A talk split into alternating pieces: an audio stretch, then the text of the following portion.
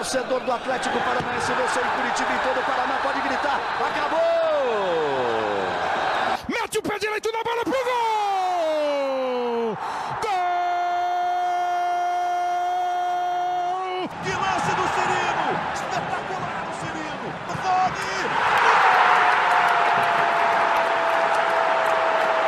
Fala pessoal do GE, está no ar mais um podcast. Sabe de quem? Do Atlético!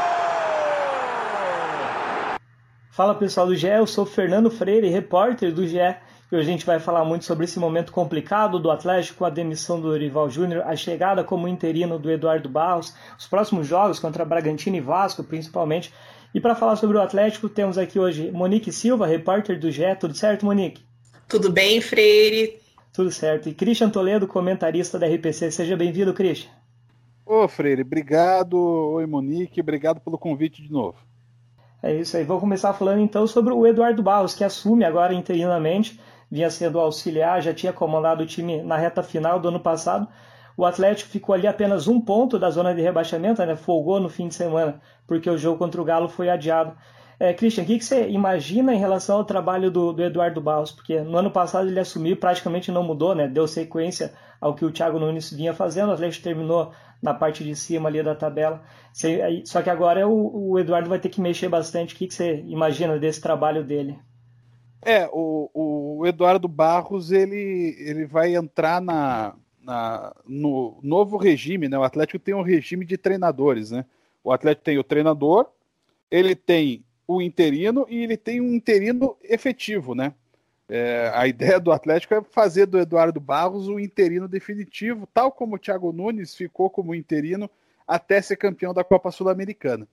O fato é que é, hoje, na, na realidade do Atlético, é, manter o Eduardo Barros é, como treinador seja o mais simples a ser feito. E às vezes o simples não é o, o pior. É, às vezes pode ser, inclusive, até o melhor. O Eduardo conhece o elenco, ele já trabalhou com os últimos três treinadores do Atlético, o Fernando Diniz, o Thiago Nunes e o Dorival Júnior. Ele sabe é, como o Atlético quer que o seu time jogue, né? Porque o Paulo André deixou isso muito claro depois da derrota do Fluminense, falando sobre a filosofia, sobre o estilo de jogo do Atlético. Isso foi, inclusive, a Nádia trouxe, foi a, a alegação da diretoria do Atlético é, para a demissão do Dorival Júnior. Me surpreendo a ver que o Atlético demorou oito meses para perceber isso, mas é a posição, é, digamos assim, oficial do clube, né? Porque a Nádia foi atrás de pessoas do Atlético. E ele sabe exatamente o que, que o Atlético vai poder oferecer, porque daqui a pouco vem um técnico novo e diz: olha, eu preciso de isso, isso, isso e isso. É, carências que o elenco do Atlético é, continua tendo. E o Atlético talvez não vá fazer essas contratações. O Atlético não vai querer gastar com o treinador. Mas é interessante. É, eu não sei o que, que, vocês acham. Vocês também acompanham é, em cima do lance aqui no GEL Atlético. Surge é, de surpresa, uma sombra já imediata para o Eduardo Barros, que é o Felipe Conceição, que era um treinador que o Atlético queria contratar na virada do ano passado para esse ano e que foi demitido do Bragantino. Então eu vejo o Eduardo Barros como a opção mais é, é, fácil, e não acho isso um demérito, é, uma opção mais simples de ser tomada nesse momento, uma decisão mais simples de ser tomada, mas é com uma sombra é, porque um treinador que o Atlético queria ter no seu clube é, agora está aberto no mercado, diferente de Diniz, do próprio Thiago, de Rogério Ceni, de Roger Machado. O Felipe Conceição teve um ótimo trabalho no, no América, brigando pelo acesso, mas no, no, Bragantino, mesmo com um elenco de qualidade que podia render mais, ele não teve muito sucesso. É, desses nomes aí que estão sendo ventilados, mas que você vê algum com capacidade para assumir o comando atlético melhor do que o Eduardo Barros? Difícil, né, Freire? A gente fez uma enquete que está no ar ainda no GE com, a, com alguns nomes que a gente sempre coloca ali de mudança de treinadores. O mais votado por enquanto tem sido o Roger Machado, e particularmente não é um nome que me agrada muito, né? É, não sei, sinceramente, o que, que o Atlético está imaginando dessa vez. O Felipe Conceição foi mais um dos vários nomes que surgiram no final do ano passado, depois que o Thiago Nunes não renovou. É, muito se fala né, que o Atlético gosta do estilo mais agressivo de jogo que ele tem, mas o Atlético vê que agora ele não pode errar, né? Então não dá para acelerar muito isso, lógico, pela necessidade, Libertadores está chegando, mas a necessidade de ser uma escolha mais assertiva dessa vez, né? E falando um pouquinho ali sobre o Eduardo Barros, que vocês estavam comentando, é, ele conhece muito do Atlético, né? A parte técnica, o chamado ali, jogo cap, conhece como ninguém. E ano passado, se a gente lembrar, né, ele terminou invicto ali no comando do Atlético, mas ele tinha peças como Bruno Guimarães, Marco Ruben. Então era uma outra realidade, né? Hoje eu vejo que ele tem outros tipos de desafio pela frente mesmo, que é um time aí abatido, sem vontade, que não ganha quatro jogos, que tem muitos problemas para finalizar. Ou seja, o Eduardo Barros com certeza está tendo aí muito trabalho nesses dias aí no CT do Caju. E problemas, né, Freire, que, que ultrapassam a situação do técnico, né? A gente falou bastante esses dias, a Nádia pediu até minha opinião numa matéria sobre o Atlético no Globo Esporte na RPC. É, e assim, é, o cenário da demissão do Dorival Júnior ele é muito semelhante é, a outras demissões de técnico no futebol brasileiro. É, há questões é, de elenco, há carências de elenco. A gente até falou aqui no podcast que o Atlético tinha reforçado o seu elenco, mas faltava ainda reforçar o seu time. É, e isso ficou muito claro, né? O Atlético não conseguiu ter um time titular ainda né, nessa temporada. A gente não sabe exatamente qual é o time base do Atlético. Vai mudar agora, possivelmente, com a, a entrada do, do Eduardo Barros. É, o Atlético tem questões internas que ficam é, pulando por aí, né? Alguém fala uma coisa, alguém fala outra, ninguém confirma nada, mas também ninguém desmente nada. É, e aí fica essa incerteza sobre como estão as coisas dentro do CT do Caju. É, é óbvio que Eduardo Barros vai ter mais tranquilidade para gerir isso nesse momento, porque ele já está lá dentro. Mas, é, ao mesmo tempo, é um tremendo desafio para ele. Porque ele, é, por ser o cara de dentro, e que tem um apoio interno bastante consistente, tanto de jogadores quanto do Paulo André, ele vai também vai haver uma expectativa por uma obtenção imediata de resultados. É, e aí é tal história, né? Tem jogo em cima de jogo, é, a, a, tabela nunca é fácil, é, é um desafio e tanto que a gente vai ver se o Eduardo Barros está preparado para encarar. Em relação a, a, nomes, no começo do ano o Atlético chegou a, a sondar Gustavo Quinteiro, Sebastião Becassese, Miguel Ramírez, técnicos estrangeiros, além do Domenech Torren, que foi para o Flamengo. Mas a ideia agora, pelo que a Nádia, nossa colega, apurou, é contratar técnico brasileiro, porque no começo do ano o Atlético não teve sucesso. Eu imagino que agora também não seria o momento ideal para contratar um técnico estrangeiro, até ele se adaptar à cultura, ao futebol brasileiro, conhecer o elenco enfim, poderia demorar muito e o Atlético daqui a pouco já tem Libertadores e precisa sair né, da, da parte de baixo da tabela. Em relação à, à enquete que a Monique falou, a gente viu aqui o, o Eduardo Alves ficou em segundo, mas eram 16 opções, né? Então mostra que, que ele teve um, uma, que ele tem uma aprovação da, da, da torcida. Só que é, se a gente for comparar do ano passado para cá, o desafio é muito maior. É como que você vê o, o Eduardo Barros preparado para esse momento, Monique? É, ter que encarar ali problemas. É, muitos torcedores falam de questão de, de racha de elenco. Eu, eu, imagino que não tenha, né? Pelo que a gente vê, não tem racha de elenco, mas enfim, sempre tem, ainda mais quando um, um elenco é campeão e consegue vários títulos no, nos anos seguintes, é muito complicado você gerir isso. é, você vê coisa, o Eduardo né, Barros. Tem muita coisa pipocando, né? Isso que eu achei estranho. É, e a gente não pode acompanhar esse ano, né? Os treinos fechados, tudo a gente tenta apurar ali. Pelo que eu vi, é, não, pelo que eu pude apurar, não tem elenco rachado, né? Mas, enfim, é, todo time vai ter isso, né? Uma panelinha ali, um grupo aqui. É, e o Eduardo Barros, um técnico novo aí que está é, começando praticamente agora na, na carreira, né? Não, não, não era nem técnico antes de, de assumir o Atlético. É, enfim, mano, que você vê ele preparado para gerir esse, esse extra-campo do Atlético, além de, de fazer as mudanças dentro de campo que são necessárias?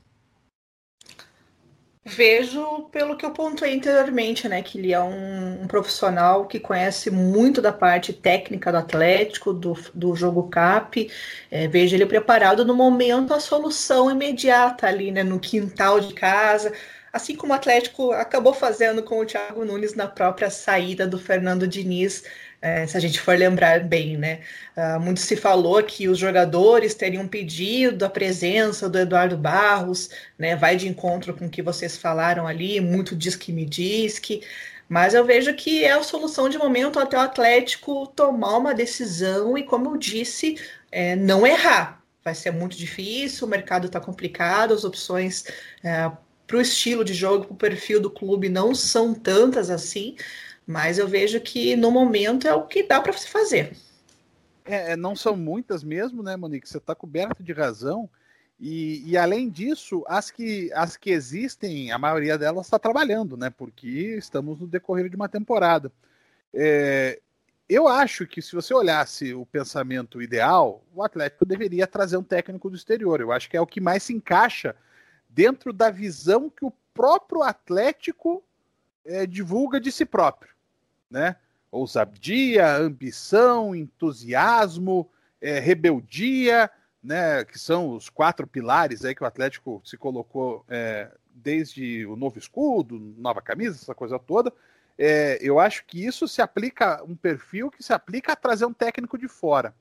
Mas é, a gente precisa entender uma coisa. De agora a agosto, né, que está terminando, a gente está começando setembro, é, até dezembro de 2021 vai ser esse ritmo de jogo quarta e domingo. Porque o, a temporada brasileira vai começar 2021, vai começar quatro dias depois do final do Brasileirão 2020. Então, implementar um trabalho, principalmente para um técnico estrangeiro, vai ser muito complicado nesse 2020 e em 2021. Talvez isso coloque o Atlético pensando: não, peraí, não vamos trazer cara de fora agora, porque é, é, a tal história, né, gente? 15 dias de adaptação são cinco rodadas do brasileiro, ou quatro do brasileiro com uma da Libertadores. É muito complicado. Então é mais fácil você trabalhar com quem está dentro. E isso é, ajuda a decisão a se encaminhar para o Eduardo Barros. Eu, eu, sou muito fã de vários técnicos argentinos. Eu gostaria muito de ver aqui no futebol paranaense, e no, como a gente está falando do Atlético, gostaria de ver no Atlético. Eu acho que o Sebastião BKSS não é o técnico top na, na, Argentina, mas é muito melhor do que muitos técnicos que a gente tem aqui. Miguel Ramírez é um técnico que fez um ótimo trabalho também, Gustavo Quinteiro, enfim, tem ótimos técnicos no, no exterior que eu acho que com trabalho, com calma, poderiam render muito aqui, mas como o Christian falou, acho que não é o momento ideal para trazer um técnico estrangeiro. É, em relação ao time, Monique, você fez a matéria na segunda-feira, o Atlético usou 28 jogadores em seis jogos do Brasileiro. Ou seja, a, herança do Dorival é, é até difícil de, de, reconhecer, né? O que, que ele deixou de bom para esse Atlético? É, você consegue ver alguma base, alguma coisa boa que, que o Dorival fez, é, desconsiderando talvez nessas últimas quatro derrotas aí? Enfim, o que, que você acha que o Eduardo Barros pega do, do trabalho do Dorival que dá para aproveitar bem? Nossa, Freire, que pergunta difícil, né? Se for pensar, porque o Atlético não não evoluiu tanto com o Dorival Júnior. A gente viu tantos problemas nesses últimos meses que fica difícil fazer uma avaliação nesse sentido. vou jogar a bola aí pro Christian. Mas. Ó, oh, que legal que você é. Ah, eu sou super. Mas se a gente for ver aí, né, tem jogadores que ainda não estrearam, né? O próprio Edu, o Alvarado, que eu tenho muita curiosidade para saber como esse colombiano aí pode jogar, o Ravanelli no meio-campo, o Fabinho no ataque. Eu vejo que o, o Eduardo Barros tem uma equipe meio sólida até ali na parte defensiva. Se você for ver, né, o Lucas Alter e o Thiago Arino que jogaram mais, o Abler teve uma sequência muito importante nos últimos jogos, né? Teve muito mais jogos como titular do que o Azevedo. A lateral direita eu prefiro mil vezes o que Alvin do que o Jonathan. mas eles têm revezado ali na lateral. Ah, o meio-campo, né? O Wellington tem jogado muito mal nos últimos jogos. O Citadini é o ponto positivo dessas últimas partidas pelo Atlético. Não dá para mexer no Citadini. Tem o Richard aí tentando se afirmar, né? Tentando um lugar na equipe, hora titular, hora reserva. O meio-campo eu vejo para frente, que é um grande pro problema de, é, de criação, de, de, finalização de jogadas, e no, no, ataque que a gente tem que ver, né? Porque tem Vitinho, tem Pedrinho, tem jogadores aí tentando emplacar e não conseguem, né? O próprio Giovanni também ainda não se encaixou. O Bissoli me parece ser o único um pouco mais consolidado ali na frente como jogador de referência. Então, realmente, ele vai ter que mexer muita coisa aí para o Atlético uh, melhorar. Mas eu vejo que pode ser uma mudança um pouco mais de posicionamento, de postura, não tanto assim de peças. É, é engraçado, né? Você perguntou, Freire a Monique foi respondendo, eu fui aqui pensando, né? Vamos ver aqui o que ficou de afirmação do Atlético na era Dorival Júnior. E não é fácil dizer. Porque, beleza, temos o que, que a gente tem afirmado no Atlético hoje? O Santos. O Santos já estava aí já, já há um tempo. É... o Nicão. O Nicão também já está aí há um tempo. Sabe? Os outros titulares que ficaram do ano passado. Tiago Heleno, obviamente, é, com o passar do tempo, sofre uma queda física, mas ainda tem uma liderança importante. É, o Léo Cittadini, é, ele, ele ele está ele tá rendendo mesmo sobrecarregado. É, hoje ele está tá, ele tá tendo que fazer um papel tinha dois fazendo no passado. Né? É, é, ele está fazendo o dele e às vezes tendo que fazer o do Bruno Guimarães também. E ele até que está rendendo. Ele foi o principal jogador do time é, nesses jogos em que o Atlético foi muito mal e foi derrotado. Os quatro jogos, mesmo com o erro de arbitragem no jogo Palmeiras, os quatro jogos o Atlético mereceu perder, infelizmente. É, então, o Dorival Júnior não trouxe afirmações. É, a Monique lembrou bem do Abner, mas eu não consegui ainda cravar com o Dorival Júnior que o Abner era titular. Porque na hora que era para ele embalar como titular, apareceu o Márcio Azevedo. E o Atlético tomou o gol do lado do Márcio Azevedo. Na lateral direita, não tem definição. Não tem. Né? Não se sabe quem é o lateral direito titular do Atlético a ideia do Richard, ela tinha até uma coisa interessante, mas, é, mas a execução não funcionou. Né? O meio-campo do Atlético não rendeu. O Wellington, eu acho engraçado, o Atlético preservou, por cansaço físico, uma série de jogadores jovens e o Wellington continuou jogando é, desgastado alguns jogos nessa sequência negativa, chegava a 20 minutos do segundo tempo, o Wellington estava acabado. Sabe? Daí entrava o Lúcio. O Lúcio já não dá a dinâmica que o Atlético precisa. O Lúcio de hoje não é o Lúcio de 2018. O tempo passa, não passa só para nós, passa para todo mundo. E na frente, é, a, a, a, entrada do Vitinho ela é uma, uma questão é, de carência. O Vitinho cumpriu muito bem o seu papel, sim. É, entra nessa era Eduardo Barros como um titular, sim, mas foi porque o Carlos Eduardo não jogou. E o Dorival Júnior fez o Atlético marcar passo muito tempo, tanto com o Carlos Eduardo quanto com o Marquinhos Gabriel, que provavelmente nem vai ficar mais. Por quê?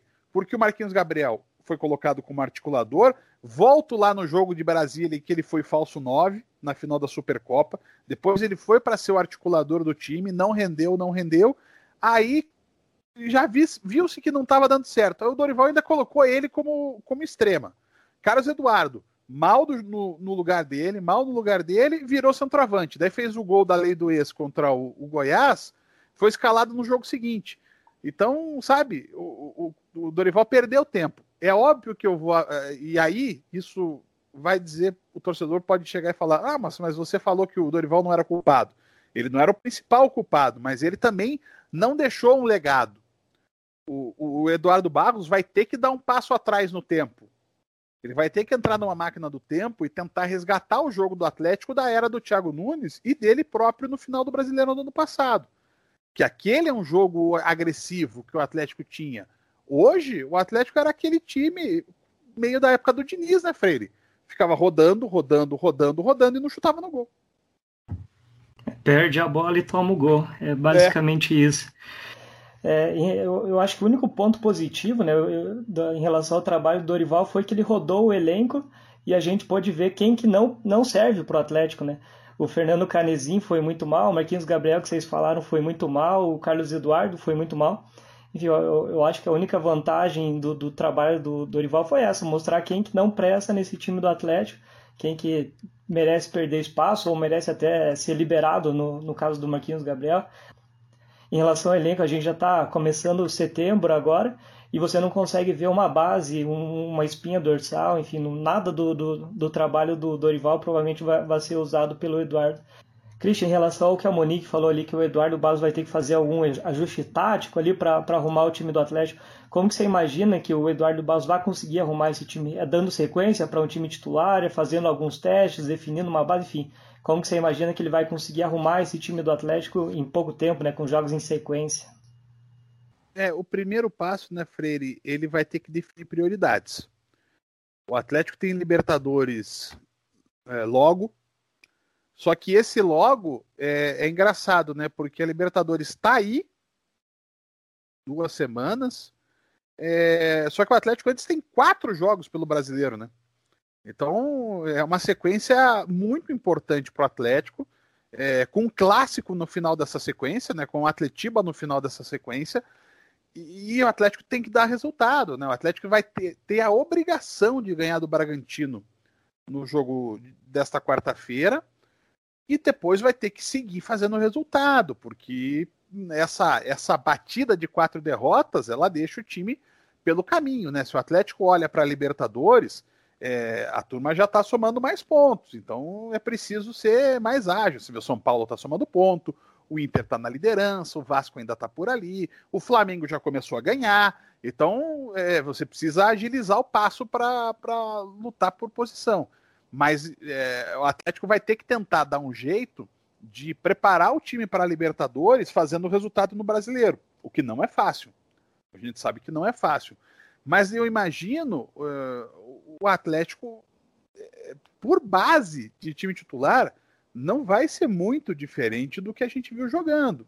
Só se, por exemplo, o Ravanelli é, ou o Alvarado é, darem um outro panorama no meio-campo, mas a gente não sabe, a gente não está vendo eles treinando, então é difícil você ter uma certeza. É, a gente tem o referencial das passagens deles em outros clubes, mas não do dia a dia no Atlético. O Alvarado teve no banco agora, né? Foi a, recentemente começou a entrar, a entrar no banco de reservas.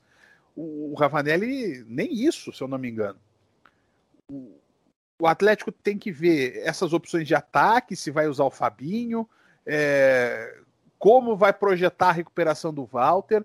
O, o, Walter precisaria ter uma sequência gradativa de tempo. Né? Ele entrou contra o Fluminense, mas já não entrou contra o São Paulo. Então, nesse aspecto de ritmo de jogo, o Walter perdeu uma semana é, é tudo muito complicado. Então não dá para fugir muito de desenho de time como o atual. Né? Não vai dar para tirar o Santos. Eu acho que o Eduardo Barros vai trabalhar com o Kelvin na lateral direita, até porque no final do ano passado ele já não trabalhou muito com o Jonathan, né? O Madison estava no elenco, então o Madison jogava mais, o Kelvin foi titular na final da Copa do Brasil. Na zaga, é, é, é esse rodízio é, com o Lucas, com o Thiago Heleno e com o Pedro Henrique, não me preocupa. Os três estão bem. O Aguilar é que ainda não, não entrou no ritmo, né? Não está jogando bem. E, e, na esquerda, eu acho que agora o Eduardo, é, se bem que, né? O Eduardo no passado usou o tempo todo o Márcio Azevedo, mas o Abner é melhor que ele. E do meio para frente, você tem o Eliton, você tem Citadini, e aí ele poderia agir. E, e, e eu só não sei como ele vai agir, se ele pode, né? Porque se ele vai ter esses jogadores à disposição. Mas por que já não jogar o Alvarado aí para ser titular contra o Bragantino? Se o menino veio é, bem recomendado, com um bom histórico, o cara estava jogando na Inglaterra, é, é, um jogador que pode dar o toque de qualidade que o Atlético precisa, vamos ver o menino jogando.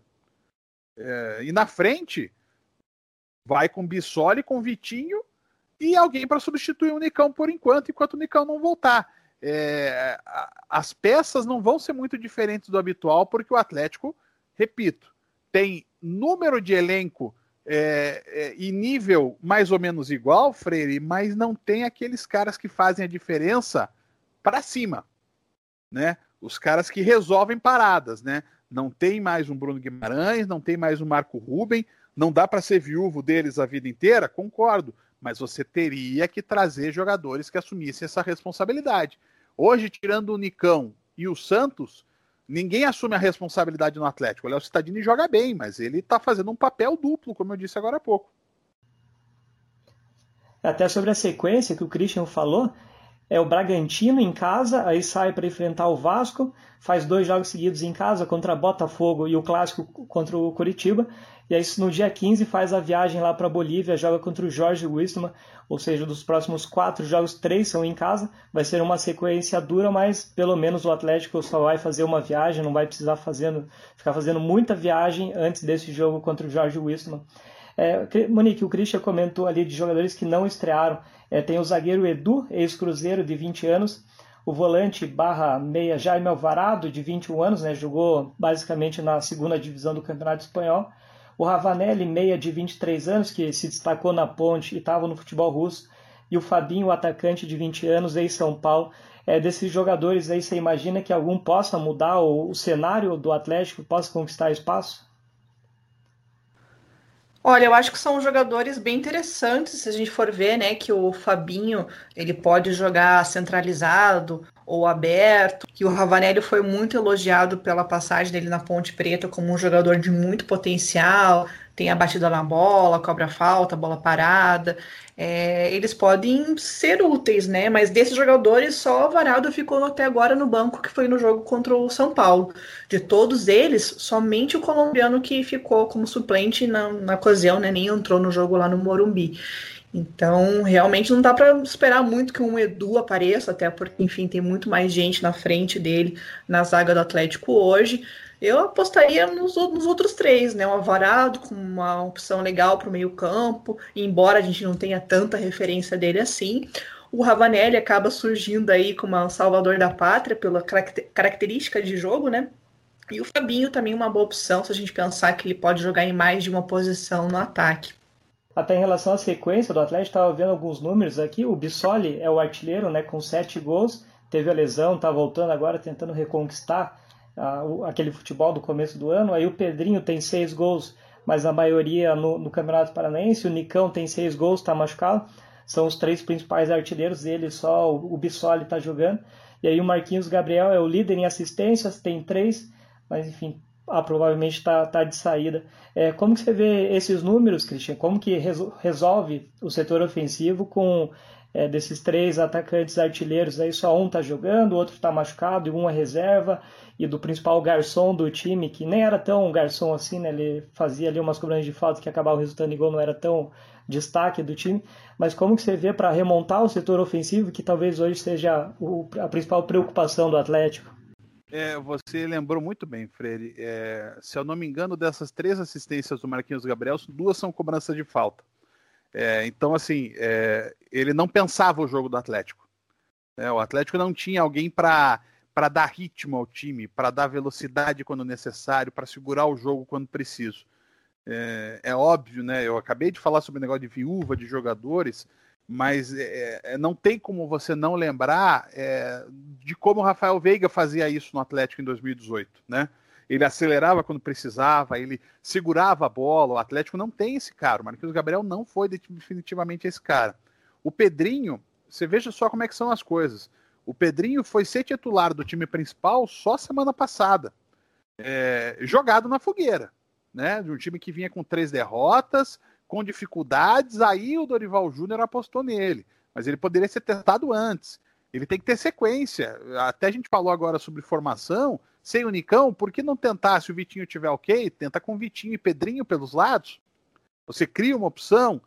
O Bissoli, ele não é exatamente o centroavante, né? Eu, sempre brinco. É, o Bissoli é mais Pablo do que Marco Ruben, mas ele pode sim contribuir.